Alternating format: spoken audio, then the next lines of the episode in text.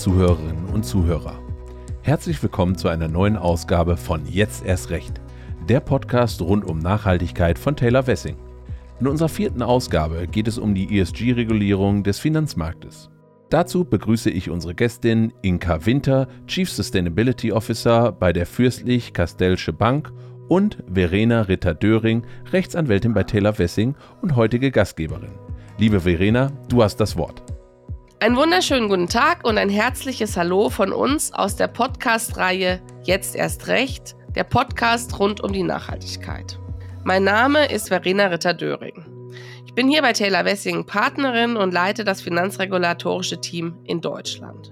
Heute haben wir uns für den Podcast ein besonders spannendes Thema ausgesucht, denn wir reden über die ESG-Regulierung des Finanzmarktes. Wir nehmen auf heute am 21. November 2022, also einen Tag, nachdem die globale Klimakonferenz COP27 zu Ende ging.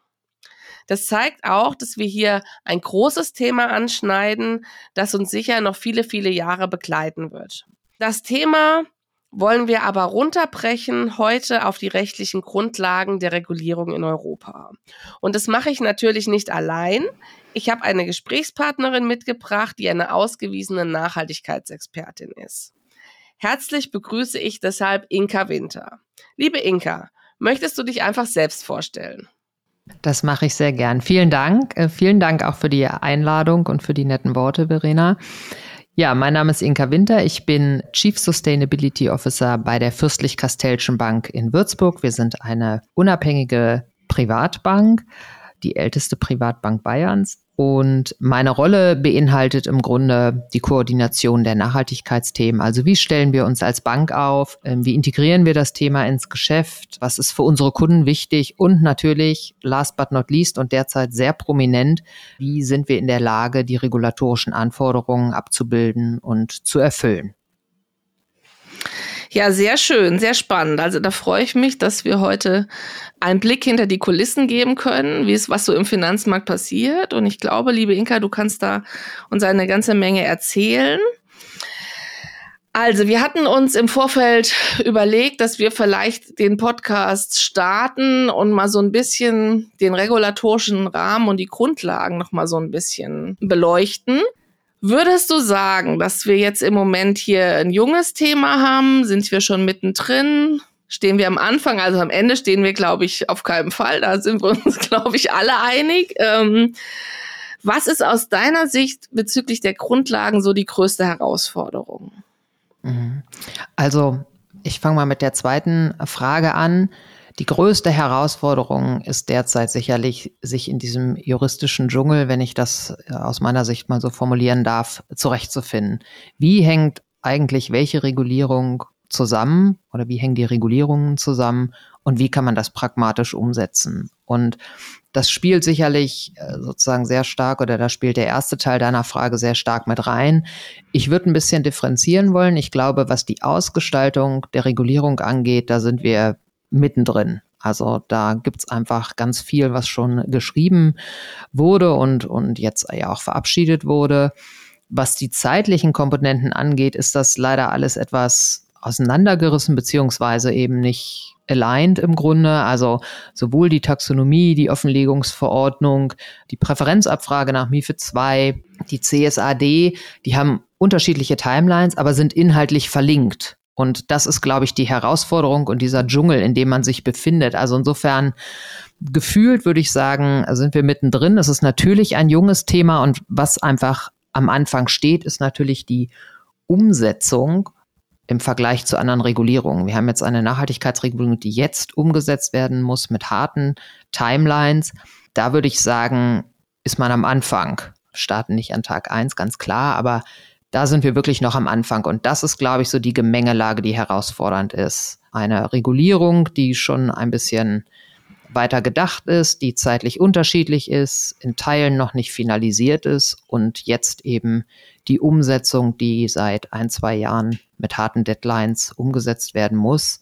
Am 2. August die MIFID-Präferenzabfrage, jetzt zum 1.1. nächsten Jahres dann die Finalisierung der RTS aus der Offenlegungsverordnung das würde ich schon sagen, da ist man am Anfang. Das ist sicherlich jetzt auch ein bisschen der Blick aus meiner Brille einer kleineren Bank. Ich würde den großen Unternehmen zubilligen wollen, beziehungsweise erwarten, dass die da schon ein bisschen weiter sind. Aber wir stehen da sicherlich am Anfang. Ja, da stimme ich dir zu. Also gefühlt sind wir ja schon ganz lange mit der Taxonomieverordnung unterwegs. Also seit Jahren wird ja politisch daran gefeilt, was ist. Jetzt haben wir seit einiger Zeit die Taxonomieverordnung ähm, in einem finalen Rahmen, die ja die Grundlage ist für alles was wir jetzt ähm, auf dem Finanzmarkt, wenn wir jetzt mal nur den Finanzmarkt angucken, aber sie wird auch Grundlage sein für andere Bereiche später.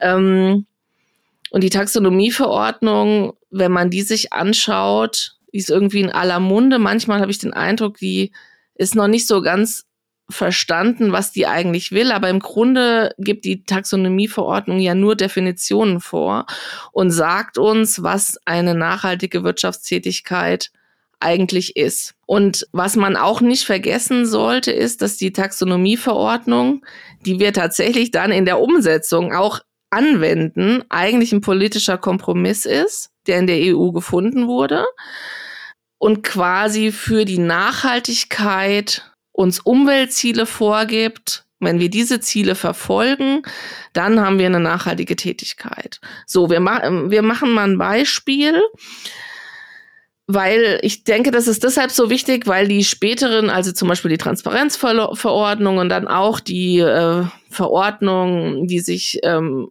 über die Offenlegung von nicht, äh, nicht finanziellen Informationen befasst. Und es wird auch noch weitere Verordnungen geben, die greifen quasi alle auf die Taxonomieverordnung zurück, die quasi die Basis der gesamten Nachhaltigkeitsregulierung in Europa ist.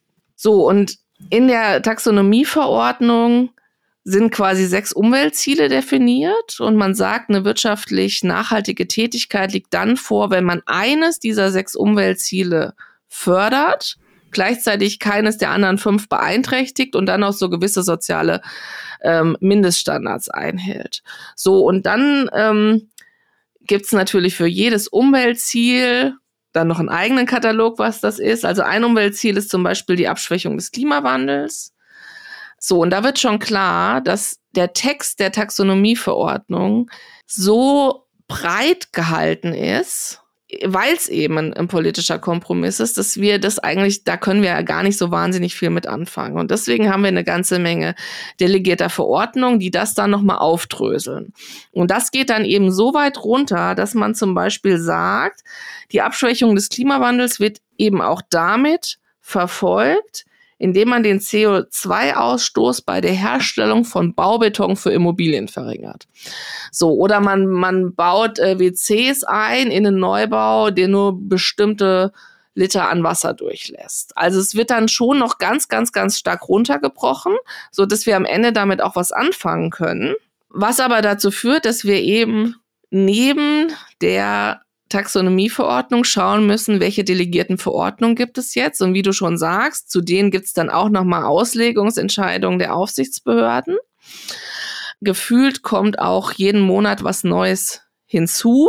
Und dann haben wir eben daneben diese Transparenzverordnung oder Offenlegungsverordnung, was wir hier synonym verwenden können, die konkrete Pflichten auferlegt. Und dann haben wir eben noch die MIFID, das hattest du schon angesprochen, die eben auch konkrete Pflichten auferlegt, die aber dann eben auf der Taxonomie fußen. Und deshalb ist, glaube ich, die Herausforderung, dass man einmal mal verstanden haben muss, wo sind die Grundlagen, wo gucke ich nach den Grundlagen. Und nach wie vor ist der beste Tipp zu gucken, den ich bis jetzt gefunden habe, und auch wir gucken da immer, ist auf der Seite der EU-Kommission.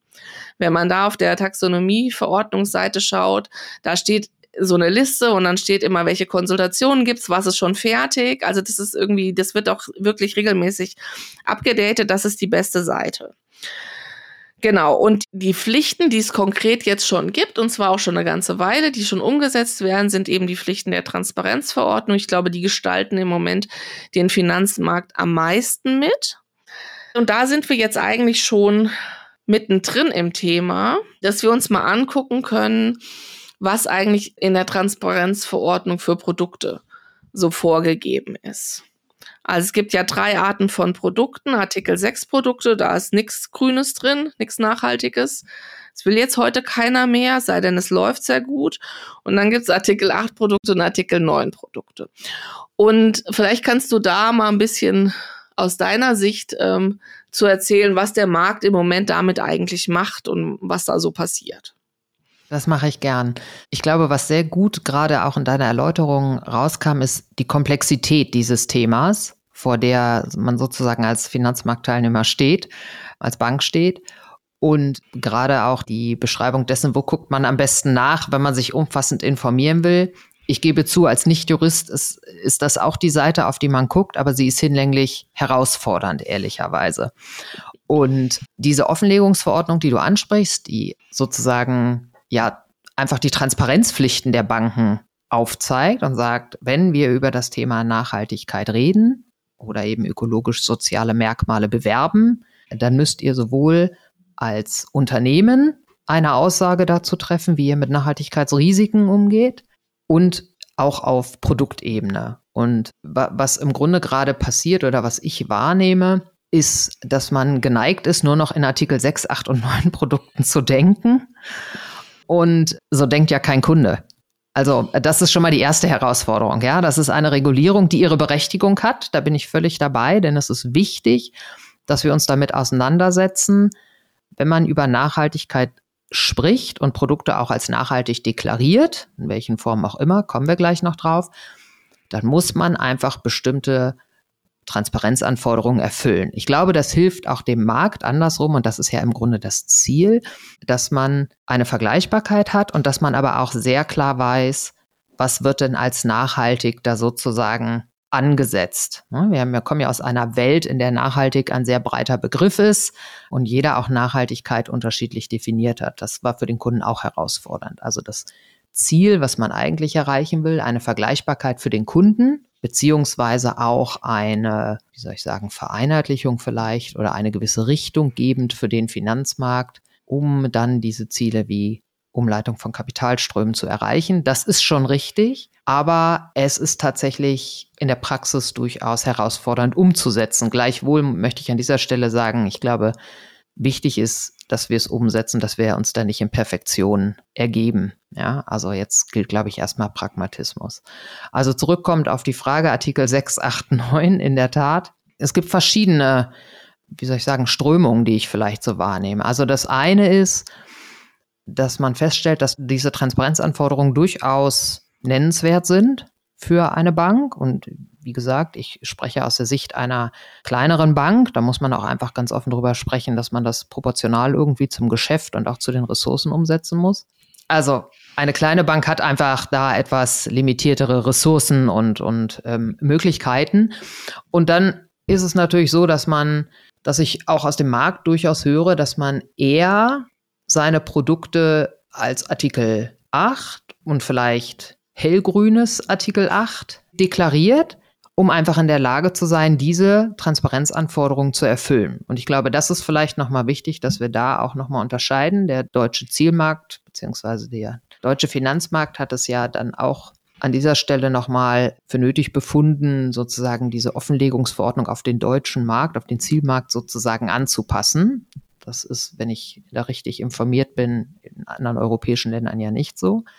Das heißt, wir haben nochmal eine Unterscheidung auch innerhalb Artikels, Artikel 8, was sozusagen hellgrün, also die Berücksichtigung von nachteiligen Nachhaltigkeitsauswirkungen, beeinträchtigt, was sozusagen dann in den etwas dunkelgrüneren Bereich geht, wenn man nachhaltige Ziele im Sinne der Offenlegungsverordnung oder nachhaltige Investitionen im Sinne der Offenlegungsverordnung tätigt und dann das noch etwas breiter gefasste, wenn man eben die Taxonomie in Artikel 8 Produkte mit einfließen lässt. Und dann haben wir noch Artikel 9 Produkte, die eben gezielt ökologische Nachhaltigkeitsziele dann verfolgen. Warum ökologische? Weil die Taxonomie, du hast es gerade gesagt, erstmal ökologisch geprägt ist, sozusagen von der Umweltseite her kommt.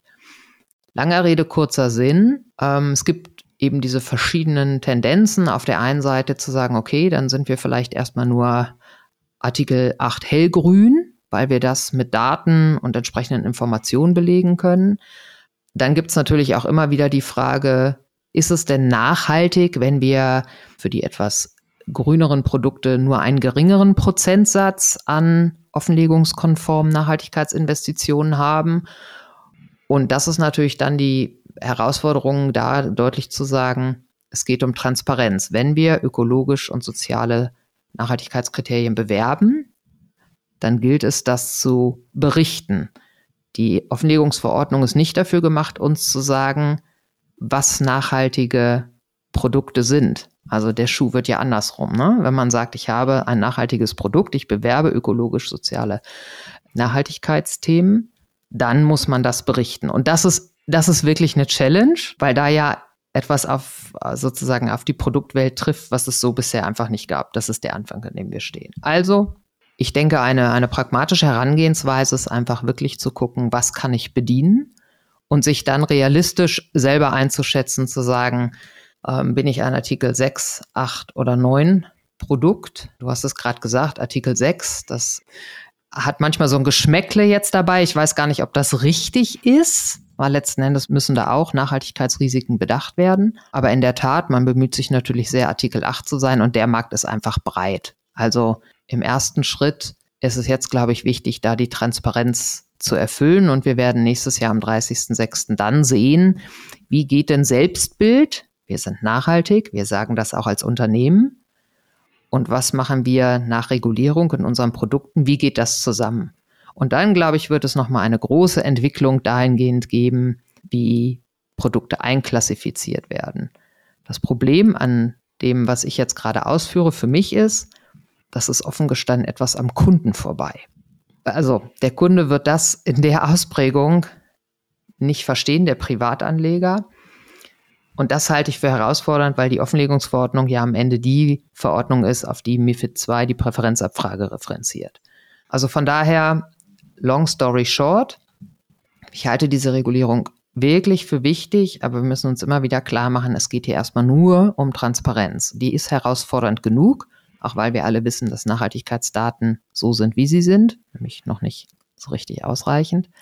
Und Artikel 6, 8 und 9 ist einfach eine, eine Einklassifizierung dessen, wie man sein Produkt sozusagen eingruppiert. Ja, ich glaube, da hast du was äh, ganz, ganz Wichtiges ähm, angesprochen. Also die Offenlegungsverordnung ist eigentlich keine Produktregulierung, sondern wie du schon sagst, es geht um die Transparenz. Der Anleger soll am Ende in die Lage versetzt werden, zu verstehen, was an nachhaltigen Zielen nachhaltigen Risiken in seinem Produkt drin ist. Und je nachdem, wie ich das bewerbe und wie ich sage, was da drin ist, kann ich das einordnen. Und wenn ich sage, ich will ähm, ein bestimmtes ökologisches Merkmal oder vielleicht auch fünf ökologische Merkmale damit fördern und bewerbe das Produkt, dann werde ich halt in Artikel 8 sein. Und dann wird das auch ein Artikel 8 Produkt. Aber die Offenlegungsverordnung sagt jetzt nicht, mach mal Artikel 8 und Artikel 9 Produkte, sondern die sagt, schau dein Produkt an, schau, was drin ist und sag dem Investor, was drin ist. Und ähm, was ich im Moment, also mit wem auch immer ich rede im Markt, hat man das Gefühl, man ist schon ein bisschen in der Produktregulierung, weil wie du sagst, irgendwie alle jetzt so mindestens mal ein Artikel 8 mhm. Produkt machen wollen, weil Artikel 6, ja, hat so ein Geschmäckle, sind oft Produkte, die es einfach auch schon ewig gibt. Die laufen gut. Warum soll man die auch dann nicht weiterlaufen lassen, wenn die Rendite stimmt? Artikel 8 hat als Mindestgrenze für das, was da an Nachhaltigkeit drin sein kann, eine sehr, sehr geringe Grenze. Also die Schwelle ist wirklich sehr gering. Und das ist dann auch kein schlechteres Artikel 8 Produkt, wenn man in dieser Produktkategorie denkt, als jetzt eins, wo ein bisschen mehr drin ist, mhm. weil die die Offenlegungsverordnung quasi überhaupt nicht danach unterscheidet. Die sagt quasi nur, wenn du sagst, da ist nachhaltig drin, dann musst du auch erklären, was nachhaltig drin ist und du musst das auch reporten dem Investor und zwar regelmäßig. Ja, und ich glaube, die Herausforderung dabei ist tatsächlich genau diese Sicht des Investors und ich gucke da jetzt vor allem aus Privatanlegersicht sozusagen drauf. Ähm, also es geht ja darum, eben diese Angebote, die Nachhaltigkeit bewerben, so vergleichbar zu machen, dass der Kunde sehen kann, aha, bei Bank A ist das drin, bei Bank B das, Bank C dieses. Und es ist natürlich so, dass in der Praxis man den Kunden fragt, möchten Sie nachhaltig investieren und welche Themenfelder sind für Sie interessant? Und in dem Moment, wo der Kunde dann antwortet und ein, ja, am Ende ein, eine Lösung angeboten bekommt, geht er natürlich davon aus, dass das nachhaltig ist. Ja, also das, deswegen ist das sehr, juristisch, was wir gerade besprechen. Und, und ich will einfach nur so ein bisschen reflektieren. Das ist natürlich eine echte Herausforderung. Dann in der Praxisumsetzung gleichwohl ist es wichtig, dass wir eben diese Transparenz bieten und dass es auch diese Kategorien gibt, damit man diese Kategorien miteinander vergleichen kann. Und dass es aber keine Wertung, wie du sagst, gut oder schlecht ist. Da ist, glaube ich, kommunikativ noch einiges zu erledigen, weil der Kunde, dem sagt man natürlich hoffentlich sowieso nicht Artikel 6, 8 oder 9, sondern ja, man, man spricht über Nachhaltigkeit und ähm, das ist der Anfang, von dem ich vorhin gesprochen habe. Ne? Da steht man am Anfang. Aber das ist, glaube ich, ganz wichtig zu sagen, es gibt kein Gut oder Schlecht, sondern es ist einfach der Punkt, wenn man sagt, wir bieten ein nachhaltiges Produkt an oder wie es im Juristendeutsch heißt, bewerben ökologisch-soziale Merkmale, dann sind das die Informationen, die zu liefern sind. Und ich glaube, darauf müssen wir es immer wieder runterbrechen, auch in der Umsetzung dann zu sagen, das ist das, was wir liefern müssen. Und das können wir liefern und deswegen kann man sich in eine Produktkategorie dann eingruppieren. Aber das ist tatsächlich der Weg, glaube ich. Ja, genau, das ist richtig. Also an, an echter Produktregulierung haben wir ja bis jetzt eigentlich nur diese Green Bonds und dann haben wir nachhaltige Benchmarks, die schon verwendet werden. Und seit Freitag gibt es eine Konsultation von der ESMA. Da geht es um also es ist ein Consultation Paper und da geht es um Guidelines zur Namensgebung von Fonds. Wenn also im Vorname drin steht ESG oder irgendwie nachhaltigkeitsbezogene andere Begriffe, hat jetzt die ESMA sich mal vorgewagt und hat gesagt, im, wenigstens im Fondsbereich erwartet sie dann, dass dann da auch 80 Prozent 80 Prozent an nachhaltigen Assets drin sein muss. So, was auch immer dann nachhaltige Assets und nachhaltige Investitionen sein müssen, okay. Das muss man dann nochmal genauer gucken, aber das ist jetzt hier mal was auf dem Weg zu einer Produktregulierung, zumindest im Vorbereich. Wenn wir sagen 80 Prozent. Die BaFin hatte sowas ja auch schon mal gesagt und hatte dann aber irgendwie 90 Prozent mal ins Spiel geworfen, dann mal 75 Prozent, aber auch nur bezogen auf Publikumsfonds, wenn die ESMA das jetzt mal hier so einfach so in den Raum stellt, ist zwar noch nur eine Konsultation und bis Ende Februar kann der Markt das jetzt mal verdauen und ähm, darauf reagieren, was er sicherlich machen wird. Aber das ist jetzt mal ein Vorstoß in die auch, also diese, diese Konsultation zitiert auch die Offenlegungsverordnung und verweist darauf, also ohne dass wir das jetzt im Detail besprechen wollen. Das kam, wie gesagt, auch erst am Freitag, ist erst am Freitag veröffentlicht worden. Aber hier sind wir jetzt mal in einem Bereich einer echten Produktregulierung, wo die Messlatte ziemlich hoch hängt. Wird man wahrscheinlich, wenn man das dann macht, auch ein Artikel 9 Produkt haben, würde ich jetzt mal tippen. Genau, also möglicherweise kommt da noch mehr dass wir nicht nur den Fondsbereich regulieren, sondern dass es irgendwie Prozentzahlen dann auch künftig gibt für bestimmte Artikel 8 Produkte. Keine Ahnung, da ist ja eine ganze Menge denkbar. Dann wird es auch für den Anleger wieder klarer. Und er hat halt mehr, aber du hast, du, du hast schon völlig recht, wenn du sagst, der Anleger denkt ja nicht in Artikel 8, 9 und 6 Kategorien, der kennt das ja gar nicht. Der will ja eigentlich wissen, was ist da Nachhaltiges drin und was nicht. Und da passt eigentlich die Verordnung, die Offenlegungsverordnung tatsächlich ganz gut dazu, da gebe ich dir auch recht.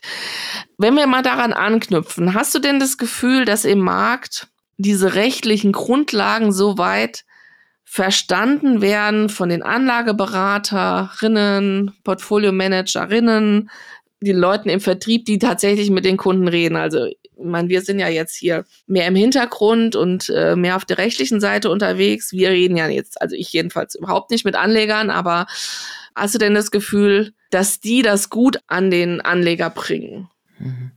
Also die Berater haben ganz sicher verstanden, was hinter dem Thema steckt und wie, wie breit es ist. Dennoch ist es wirklich herausfordernd, weil dieser rechtliche Rahmen, und wir haben ja jetzt hier nur einen Bruchteil dessen genannt, der ist einfach extrem weit und man wird mit Infos überschwemmt. Also der Kunde wird von jeder Bank angesprochen, immer unterschiedlich. Es ist natürlich richtig und gut so, dass, dass die Kunden angesprochen werden. Und die Frage, die sich aber stellt, ist auch, was will der Kunde denn von dieser Regulierung überhaupt wissen? Ne? Die Challenge besteht einfach darin, diesen Regulierungsrahmen kurz und prägnant zu erläutern, so dass der Kunde nicht verloren geht und im Grunde seinem Ziel, nachhaltig zu investieren, treu bleibt, wenn ich das so sagen darf. Es gab jetzt viele ja auch durchaus kritisch beleuchtete Testgespräche. Ähm, relativ prominent ist da ja ähm, sozusagen das Vorgehen auch von Greenpeace in dem Zusammenhang genannt. Ähm, also wo man einfach auf Berater zugegangen ist und erwartet hat, dass die sozusagen perfekt Bescheid wissen. Ich muss an dieser Stelle wirklich mal für alle Kundenberater eine Lanze brechen und kann immer nur sagen, ich verneige mich täglich vor meinen Kollegen, weil es wirklich eine Herausforderung ist, dieses Thema Nachhaltigkeit dem Kunden, der damit verbindet oft, ich tue etwas Gutes, ich trage eben zur Nachhaltigkeit bei, so darzulegen, dass er es versteht und man trotzdem eben diesen regulatorischen Rahmen entspricht. Das ist echt herausfordernd. Muss jeder Berater diese Verordnung, diesen juristischen Hintergrund im Detail wissen? Ich würde sagen, nein. Ich glaube, es ist einfach wichtig, dass wir kurz und prägnant die Zusammenhänge für die Berater, nicht für den Kunden, zusammensetzen. Taxonomieverordnung, Offenlegungsverordnung, Präfer Präferenzabfrage, was greift wo drauf und welchen Beitrag liefert das auch. Ja, das soll ja kein Selbstzweck sein. Das ist, glaube ich, wichtig, und insofern, ja, verstehe ich auch die, die Testkäufe, die gerade passieren und dass man da vielleicht mal etwas kritisch sagt, naja, die haben nicht so richtig gut Bescheid gewusst. Aber das, was gerade passiert, ist auch wirklich regulatorisch eine echte Herausforderung für die Kollegen. Die fragen mit Präferenzabfrage letzten Endes zwar die Interessen des Kunden ab, aber um diese bedienen zu können, brauchen sie die Daten aus der Offenlegungsverordnung und die muss es erst ab Januar geben. Also, die sind drei Monate im mit Verlaub relativ luftleeren Raum. Das ist schwierig, das, ist das, muss man wirklich mal so sagen. Deswegen, also ja, ich glaube, es ist ganz, ganz wichtig, dass die Kundenberater wissen, welche thematischen Dinge sie sozusagen dem Kunden äh, transportieren müssen und warum aber dann auch die Chance kriegen, das mit dem Kunden einfach äh, der Interessenslage entsprechend umzusetzen. Genau, also ähm, diese zeitlichen Unterschiede, wie die herausfordernd sind, das hattest du gerade angesprochen, fragt man sich natürlich, hat der europäische Gesetzgeber hier den Hund vom Schwanz her eingeführt oder mhm. wie geht man am besten in der Praxis damit um? Ja. ja, das stimmt. Die zeitlichen Unterschiede sind herausfordernd, aber warten ist eben einfach keine Option. Das muss man auch mal in aller Deutlichkeit sagen. Klar, MIFID 2, die Präferenzabfrage haben wir gerade gesagt, fragt die Daten der Offenlegungsverordnung ab, die teils erst ab Januar reportet werden müssen oder dann ab 30.06. eigentlich. Die Daten, die äh, sozusagen auch insbesondere ähm, Asset Manager von Unternehmen benötigen, werden teils erst ab 24, 25 Geschäftsjahren berichtet. Das heißt, viele Daten für eben diese Nachhaltigkeitsquoten und auch die Principal Adverse Impacts, also die nachteiligen Nachhaltigkeitsauswirkungen, die, die müssen wir sozusagen schon melden, obwohl die Unternehmen sie noch gar nicht bereitstellen können. Also das ist natürlich ein absolutes äh, Time Gap und da würde ich schon sagen, da wedelt manchmal der Schwanz mit dem Hund. Ähm, denn um das zu erfüllen, muss man einfach einen Riesenaufwand betreiben, ohne dass man tatsächlich die Auswirkungen auf Nachhaltigkeit sieht, also auf dieses Ziel, Kapitalströme umzuleiten. Und das ist ehrlicherweise was, was äh, schon ansatzweise manchmal etwas frustrierend ist. Aber ich glaube, deswegen ist es einfach wichtig, dass wir uns auch innerhalb der Finanzbranche dazu vernetzen und austauschen, was Umsetzungspraktiken angeht. Also das ist nicht hilfreich, wenn da jeder in seinem Süppchen schwimmt, weil am Ende haben wir vermutlich alle dieselben Herausforderungen. Und ähm, während das große Häuser sicherlich alleine stemmen können, glaube ich, ist es für Häuser unserer Größe absoluter Mehrwert, sich da auszutauschen, Netzwerke zu bilden und zu sagen, wie können wir das umsetzen in allen Facetten, hinten sozusagen in der Maschinerie da, wo ich mit den Kollegen arbeite, aber dann eben auch weiter vorne, um das sinnvoll und für Berater möglich auch an den Kunden bringen zu können. Und am Ende ja im Grunde für den Kunden, der sagt, ich möchte ja vielleicht gerne nachhaltig investieren oder zumindest möchte ich entscheiden, will ich nachhaltig investieren oder will ich es nicht. Und das möchte ich bitte nicht mit einem 30-Seiten-Pamphlet, sondern das hätte ich doch gerne ganz konkret in kurzen, klaren Sätzen gesagt. Das ist, ja, also. Ja, das ist herausfordernd. Das glaube ich auch. Das sind auch Fragen, die uns immer erreichen. Was mache ich, wenn ich gar keine Daten habe? Wie gehe ich mhm. damit um? Was soll ich denn dann, was soll ich dem Anleger denn dann sagen, wenn ich selber gar nicht weiß? Ich weiß nicht. Also ich glaube, ein pragmatischer Ansatz ist einfach, dass man auch den Anlegern sagt, wir, wir, wir bemühen uns, wir haben halt noch nicht alle Daten, dass man da eben auch möglichst transparent ist weil was, was halt nicht da ist, können wir halt auch einfach mhm. noch nicht, können wir noch nicht offenlegen, das können wir nicht weitergeben. Und dann ist halt im Moment so eine Zeit, wo wir tatsächlich noch so ein Gap haben, der wahrscheinlich in zwei, drei Jahren sieht sicherlich besser aus, gibt sicherlich auch mehr Tools, wie Daten aufbereitet werden können. Ja, also da gebe ich dir völlig recht. Du hattest als Stichwort jetzt noch mal gesagt, Umleiten von Kapitalströmen. Das war ja die Idee des EU Action Plans, mit dem hier alles losging. 2018, glaube ich. Also schon eine Weile her. Das war ja die Idee hinter allem, dass man quasi äh, schaut, dass die Finanzströme in der EU mehr in nachhaltige Investitionen geleitet werden, umgeleitet werden, dass man quasi gar nicht so wahnsinnig viel reingeben muss, neu, sondern dass man das, was da ist, irgendwie anders nutzt. Erreicht man das schon? Sind wir da im Ansatz schon auf dem richtigen Weg? Das ist jetzt eine ganz persönliche Meinung. Ich denke, bei der derzeitigen Regulierung und im derzeitigen Umfeld zum derzeitigen Status quo ist erstmal der Fokus, Kapitalströme transparent zu machen. Also transparent zu wissen, was sind denn, wenn auch nicht immer gut vorhanden, aber die Nachhaltigkeitsinformationen und wo gehen meine Kapitalströme hin? Ein Umleiten, also wirklich so dieser, dieser Beitrag, der ist für mein Dafürhalten im Moment schwierig anzugeben, aus den genannten Gründen. Und darüber hinaus muss man auch ehrlich sein, dass das Begleiten einer Transformation durchaus Investitionen in Unternehmen beinhaltet, die sich im Umbruch befinden. Und das heißt, dass auch so dieser Teil der vermeintlich nicht nachhaltigen Investments differenziert zu betrachten ist. Da wird natürlich die Taxonomiequote, wenn äh, die Daten dann da sind, hilfreich sein, weil man dann einfach beurteilen kann, wie viel Wirtschaftstätigkeit dieser Unternehmen, die vielleicht nicht zu 100 Prozent als nachhaltig gelten, geht denn aber in die richtige Richtung. Und da, das ist, glaube ich, ganz, ganz wesentlich. Ähm, aber im Moment liegt das eben auch noch nicht immer vor. Und deswegen glaube ich, ist dieses Ziel Kapitalströme umleiten total richtig, ganz wichtig im Moment schwierig zu messen, würde ich sagen. Ich glaube auch, dass sich das ähm, rather sooner than later ändern wird, weil einfach der Druck auf die Unternehmen und der Druck nach Informationen und nach Transparenz da hochgehalten wird. Und deswegen war es eben auch richtig, nicht zu warten mit der Regulierung.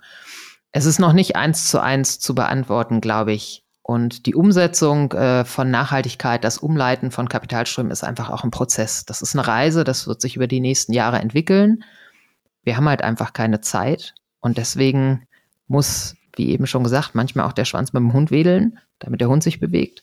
Ist ruckelig, aber es ist notwendig, ja. Und ich glaube, nach bestem Wissen und Gewissen gilt es hier Transparenz zu schaffen und eben auch diese Daten einzufordern. Ja, das kann man jetzt vielleicht als Bankhaus unserer Größe nur gemeinsam mit anderen über Rahmenwerke und, und Initiativen wie die, wie die Prinzipien für verantwortliches Investieren. Die großen Asset Manager, die können das natürlich direkt machen und die tun es auch. Und dafür ist es wichtig. Ein Stichwort, das wir, glaube ich, jetzt auch noch, wenn wir uns über die äh, Regulierung, ESG-Regulierung im Finanzmarkt unterhalten, das wir auch noch bringen müssen, ist Greenwashing. Welche Rolle spielt Greenwashing aus deiner Sicht? Was ist hier das Risiko? Was ist hier vielleicht das Potenzial? Wie gehen wir damit um?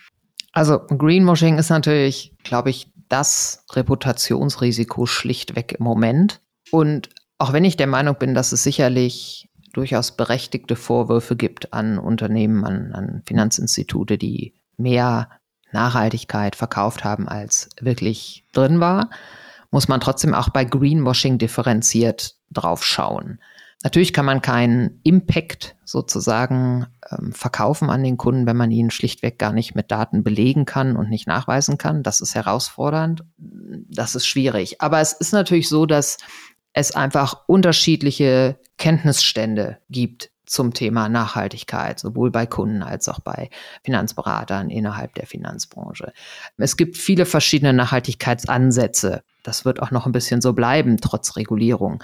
Es gibt verschiedene Datenanbieter, die genutzt werden, die zu unterschiedlichen Auswertungen kommen. Also da ist ganz viel Potenzial dafür, dass man trotz bestem Wissen und Gewissen am Ende immer in der Situation landen kann, dass jemand aus einem anderen Blickwinkel guckt und sagt, hm, das ist ja gar nicht so. Und zack, ist relativ schnell natürlich das Thema Greenwashing sozusagen aufgebracht. Also von daher sehe ich das schon als echtes Reputationsrisiko. Das Beste, was man, glaube ich, einfach tun kann, ist etwas bescheiden zu kommunizieren, was man denn im Bereich Nachhaltigkeit macht und das eben auch belegen zu können und auch auf die Herausforderung hinzuweisen und nicht im in dem Sinne, dass man, dass man etwas rechtfertigt, sondern dass man einfach sagt, ja, wir kennen die Herausforderungen, wir sind sie so angegangen nach, also der klassische und viel zitierte Best Effort.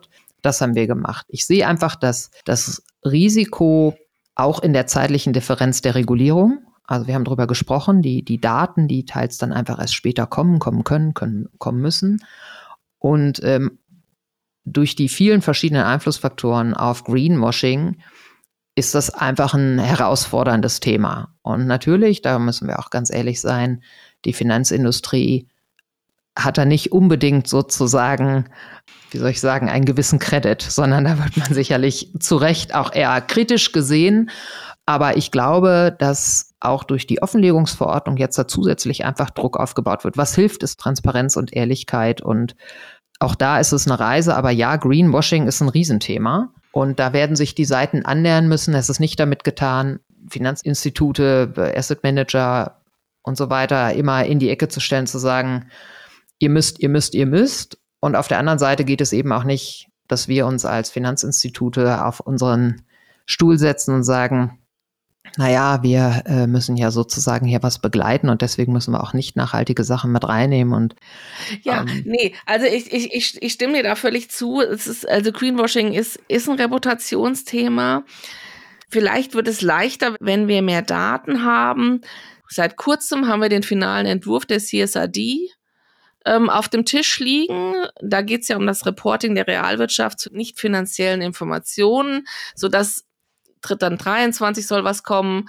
Der Hauptteil der Reporting-Verpflichtungen kommt erst ab Januar 24 und dann auch erst für die große Masse an Unternehmen. Kann sowas helfen? Wahrscheinlich, also man hat, wir haben ja dann mehr Daten. Die Unternehmen selbst müssen dann, also die Unternehmen, die Aktien ausgeben und sowas, was ja alles dann einfließt, wieder in die Anlageberatung und den Investor äh, ermöglicht, da teilzuhaben.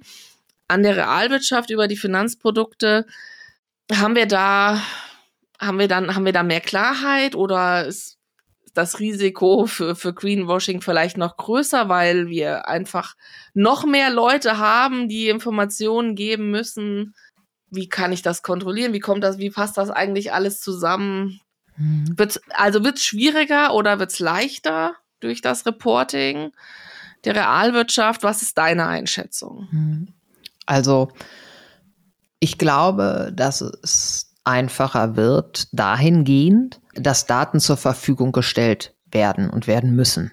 Das heißt, ich erhoffe mir davon tatsächlich, dass wir so diese Unterschiede in den Daten, in der Einschätzung von Nachhaltigkeit von Unternehmen, wie wir sie derzeit haben, weil das oft qualitative Bewertungen sind, dass das weniger wird.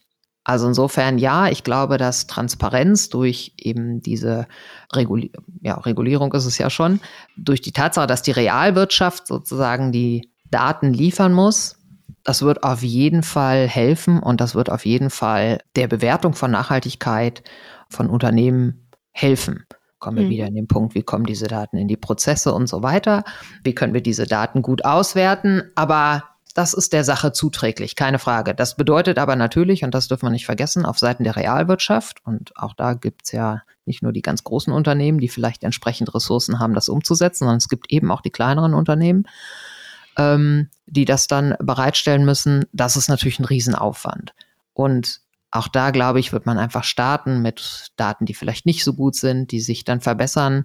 Da gilt genau dasselbe, was wir, was wir im Moment hier durchlaufen. Es wird auch ein Prozess, eine Reise sein, aber wir haben eben einfach keine Zeit. Und insofern gilt auch da das nehmen, was wir haben. Ich glaube, für die Beurteilung von Nachhaltigkeit von Unternehmen ist es sehr viel transparenter und sehr viel besser dann auch auszuwerten, wenn die Unternehmen es berichten, als wenn wir jetzt eben uns von verschiedenen Datenanbietern, teils qualitativ erhobene Daten mit eigenen Methoden berechneten Daten als wenn wir die nutzen. Also ja, es wird helfen, auf jeden Fall.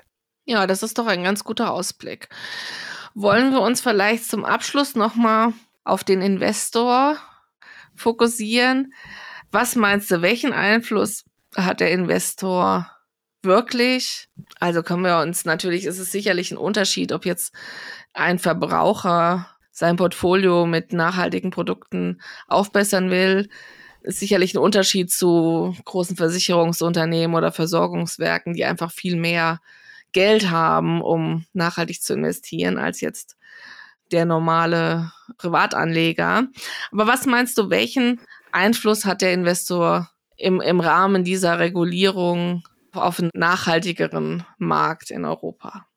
Also ich würde sagen, die Summe der, der Gelder, die angelegt werden, fangen wir mal so an mit dem großen Ganzen. Also wenn wir wirklich die, Investi die Gelder nehmen, die zur Investitionen zur Verfügung stehen und investiert werden müssen, auch investiert werden müssen, um eben diese Nachhaltigkeitsziele, Klimaziele, so wie wir sie kennen, wir wissen alles, sind Milliardensummen, die da benötigt werden. Es gibt ja ein riesen Investitionsvolumen und ja, wenn das sozusagen entsprechend umgeleitet wird und umgeleitet werden kann, dann hat das natürlich einen Wahnsinnshebel. Ja?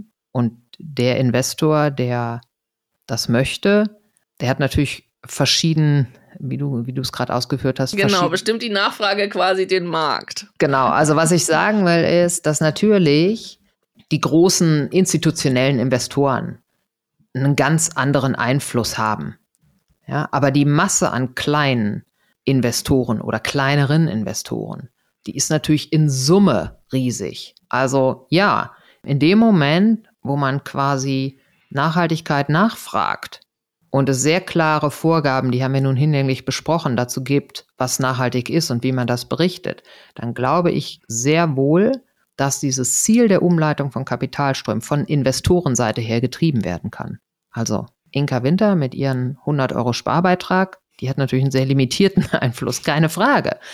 Aber deswegen geht man ja an die Finanzinstitute ran, um zu sagen, das Geld, die Gelder, die ihr verwaltet, die braucht es, um letzten Endes Kapitalströme umzuleiten.